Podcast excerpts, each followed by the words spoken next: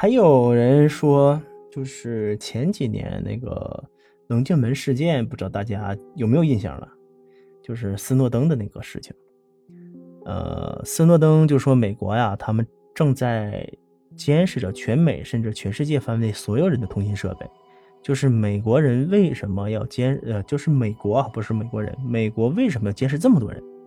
那咱们看看美金的背面，那个金字塔上面是不是有一只眼睛？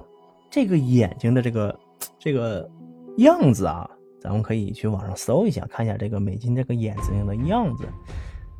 不知道大家能不能联，不知道大家能不能联想到什么，像不像是那种监狱的那种大铁门上面有一个小铁窗，然后有个人在外面把那小盖一周，然后一只眼睛趴着偷偷的看你呢？是不是十分形象？一个老头在门口用那种监视窗正在偷偷的看着你。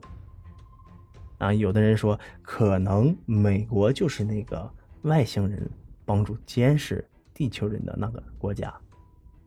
啊，这是阴谋论了，咱就不说了。好了，今天就想和大家聊这么多内容。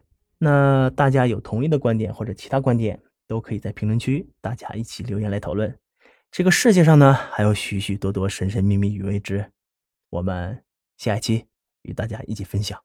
哦，对了，喜欢的话别忘了加关注、点击订阅与转发呀。我是青阳，我们下期再见。